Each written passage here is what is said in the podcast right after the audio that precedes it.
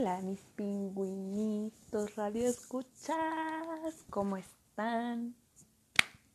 Tomados. Segundo intento porque en la otra cuenta no funcionó.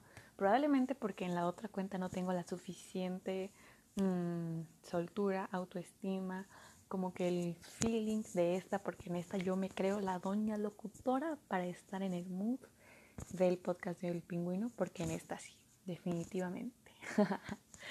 en fin, la vez pasada funcionó, fue para mí honestamente un rotundo éxito hacer un en vivo. Me sentí como suelta, emocionada, pude jugar con un filtro y así. Hoy tengo este que me encanta en un fondo blanco. Y eh, se me ocurrió hacer otro hoy a las 12 y cachito de la noche. ¿Por qué no? así es que sí, en fin, la idea de hacer el en vivo esta, no, esta vez, espero que no dure la hora por completo, será para explotar las palabras que llegaron al sticker de preguntas, bueno, esta cajita que es como un sticker o algo así, que puse en mi perfil personal, que es arroba rita la la la la la con cuatro las y también arroba los perros, arroba el podcast del pingüino. Eh, sobre deja una palabra y yo te, te cuento lo primero que se me venga a la mente. La verdad es que llegaban más palabras de las que yo creí que iban a llegar. Llegaban palabras súper random que no voy a, revelar todavía por completo porque uh, creo que son, no sé, de verdad.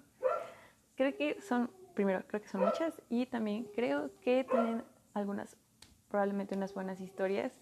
Y hay una en específico que es la que voy a contar hoy, eh, que no es como tal una palabra, que creo que es un tema interesante y que es un tema que yo considero rompecráneos. y mm, bueno, más que nada, aparte de que, bueno, es que no sé cómo explicarlo, es un tema rompecráneos porque es un tema que probablemente me hace como hablar y filosofar y debrayar en extremo justo porque, no sé, como que me hace ponerme en jaque muchas cosas y así. En fin. Hola, Brian. Hola, Laura. Hola, los amo. en fin. Ay, esto de los en vivos me encanta. Me siento como cool. en fin, la palabra que no es palabra, que más bien es como una frase, es ah, angustia artística. Y me la dejó Diana Liz. Muchas gracias, Diana Liz, por ponerme siempre complicaciones en la vida. En fin, eh, angustia artística, lo primero que se me vino a la mente fue una conversación que tuve una vez con Ángel sobre el peso que tienen los trabajos que no me tomo en serio. y ok, sé que es como una, como una frase compleja, pero la voy a tratar de explicar. En esa conversación una vez yo le decía a Ángel que a mí me cuesta trabajo tomarme a veces mis trabajos en serio porque ah, ah, ah, es complicado, no lo sé.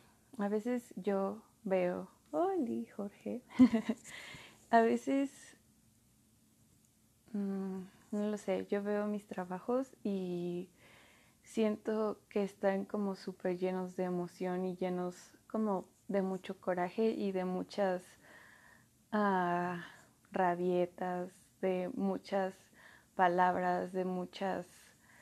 Uh, ay, se me está temblando la pierna, de muchas construcciones sociales con las cuales yo no estoy de acuerdo en para nada, pero que a veces no soy capaz de decirlas. Y no sé, esta angustia artística me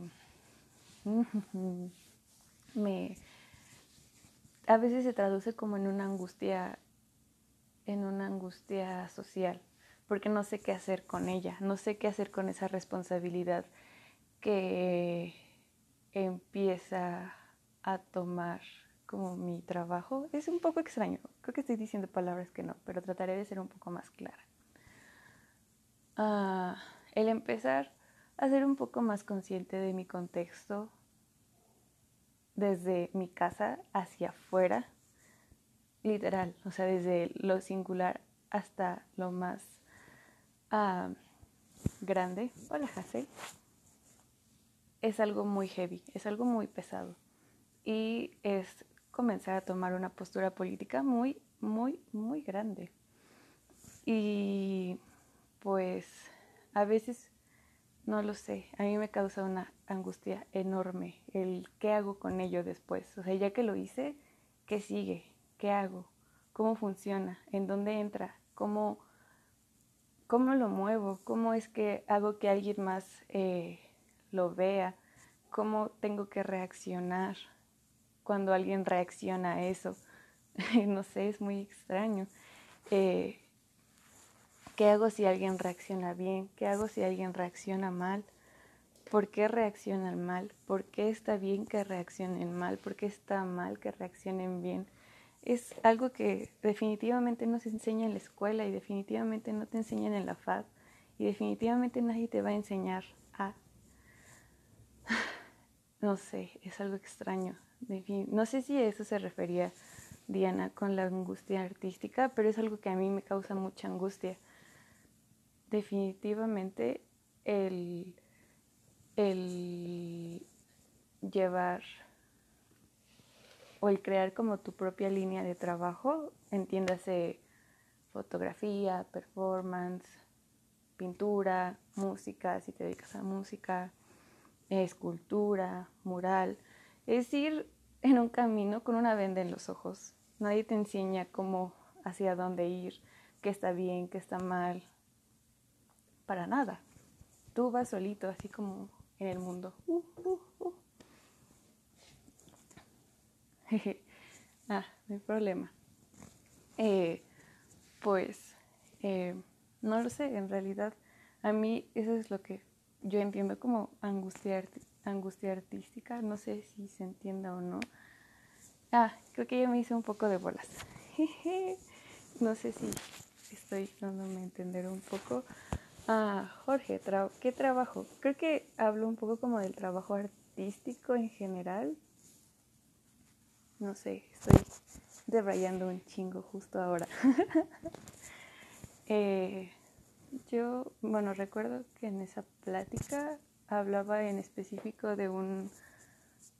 Ah, de una acción performática que hice que agarré y yo muy no sé cómo describirlo siquiera, para poder contextualizar, se me ocurrió ponerme una bolsa en la cabeza y traté de vivir con ella como casi cinco horas, porque no lo logré, evidentemente. Me estuve mareando mucho y casi me desmayé. Pero para reflejar cómo se sentía estar en un ambiente tóxico y cómo se sentía estar literalmente respirándome, como la acción de respirar tu propio aire, con el chiste de intentar solamente viviendo a través de mí. Y fue algo muy fuerte. y me intenté, bueno, más bien con esa acción intentaba como tratarme de encapsular sin tratar de, más bien tratando como de no depender de otros, como de separarme del ambiente tóxico que vivía en ese punto con mi familia y no sé, a partir como de las acciones con el cuerpo me di cuenta que podía como reflexionar con ello, no lo sé. Soy un poco nueva también en esto del performance, pero me encanta, lo tengo que admitir. Y justamente el performance me causa una gran angustia artística o me causa como esta, puede decir como sed o desesperación de estarme pensando y reflexionando, pero no sé a veces para dónde voy y cómo es que tengo que llevarlo. Es muy, muy raro.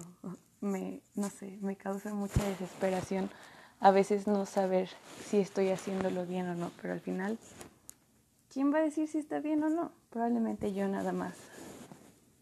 Pero bueno. Ahora que lo estoy pensando un poco mejor, bueno, eso fue lo primero que pensé, esa era como mi idea del como de la dinámica para el podcast. Pero no lo sé, creo que esa es, esa es la idea justamente, porque algo que me gusta me angustia. Mm, No lo sé. Probablemente me gusta pensar a veces mucho las cosas. Es una buena pregunta, la seguiré pensando. Pero justo iba a pensar algo. Ay, ah, ah. Iba, iba a decir lo siguiente. Creo que una de las cosas que... Ay, demonios. Una de las cosas que iba a decir era que creo que parte de la angustia artística o esta cosa como que deja mucho como al limbo o esto que anda flotando así con el arte, que honestamente me parece es cuando el arte aún no es como absorbido por el sistema, que probablemente, no sé, es mi percepción, que se puede entender también como angustia artística, es cuando las cosas aún no se vuelven tan mainstream o tan comprables o digeribles. Porque te hacen pensar o te hacen cuestionarte todo y más allá de... No lo sé. no sé si me estoy dando a entender. Espero que sí. Y espero que no, a la par, a la par. Espero que eso también funcione para seguir cuestionándonos más cosas. Pero ¿qué pasa cuando ya todo está como masticado y te lo llevas a la boca? Ya no te causa como nada. Probablemente solo me gusta y ya. Probablemente no.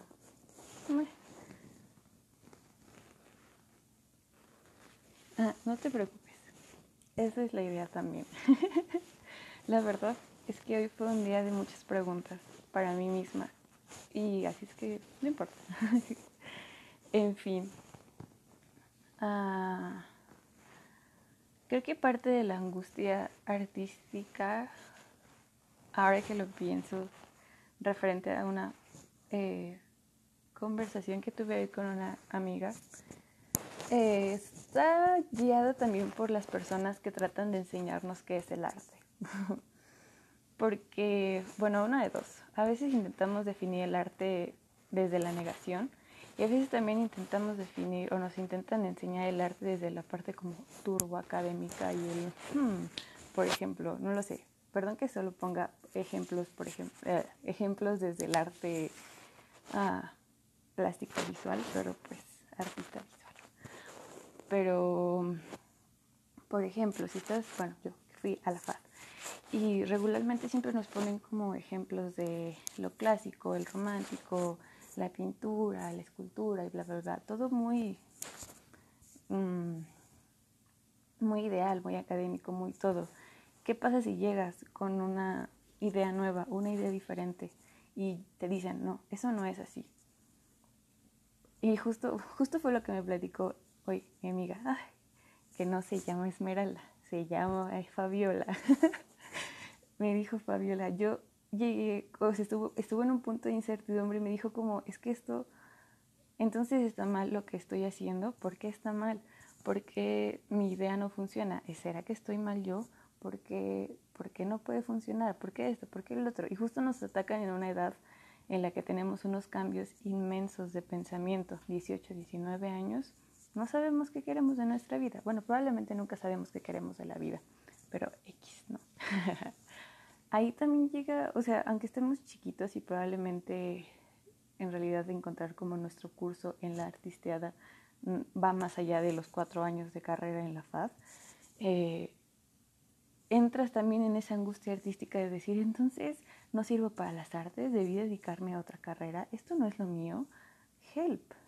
O también, por ejemplo, la angustia artística que me contó una amiga que se llama Mariana, que ella no se dedica a las artes visuales, se dedica a las artes escritas.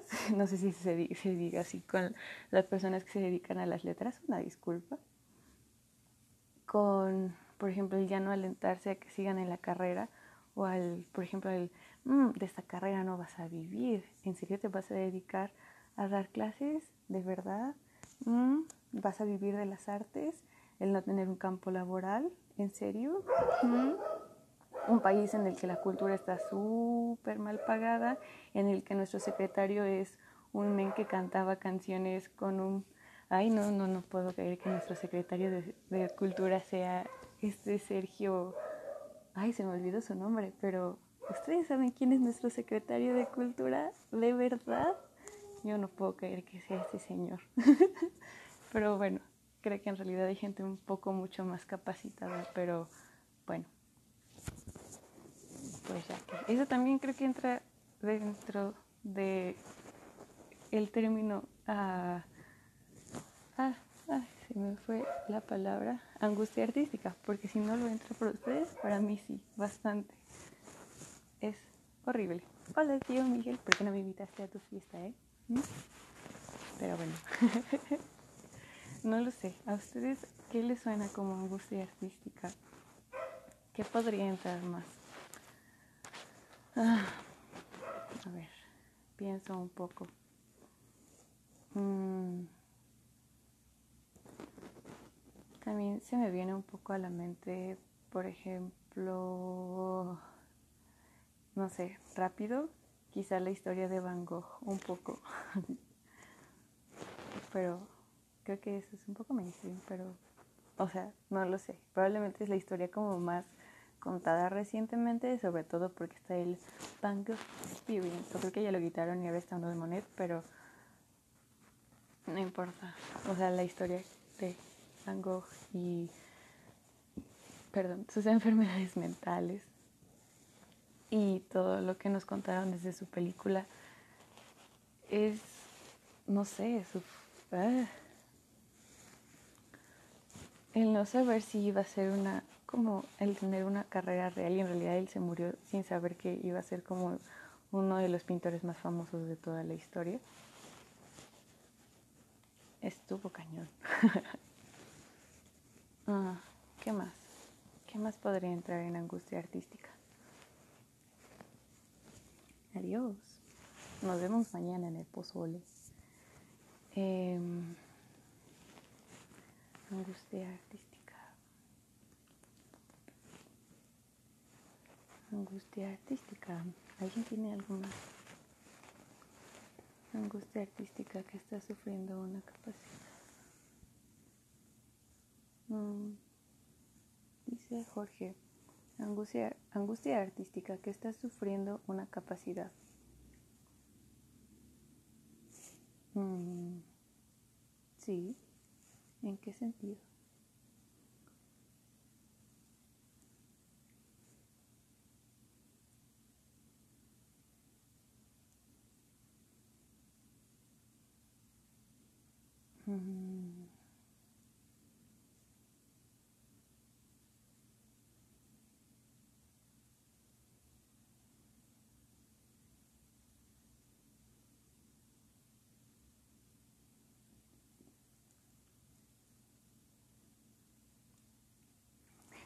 Esto me recuerda un poco a una parte de, bueno, sí, a una parte de un episodio de Anne Whitney.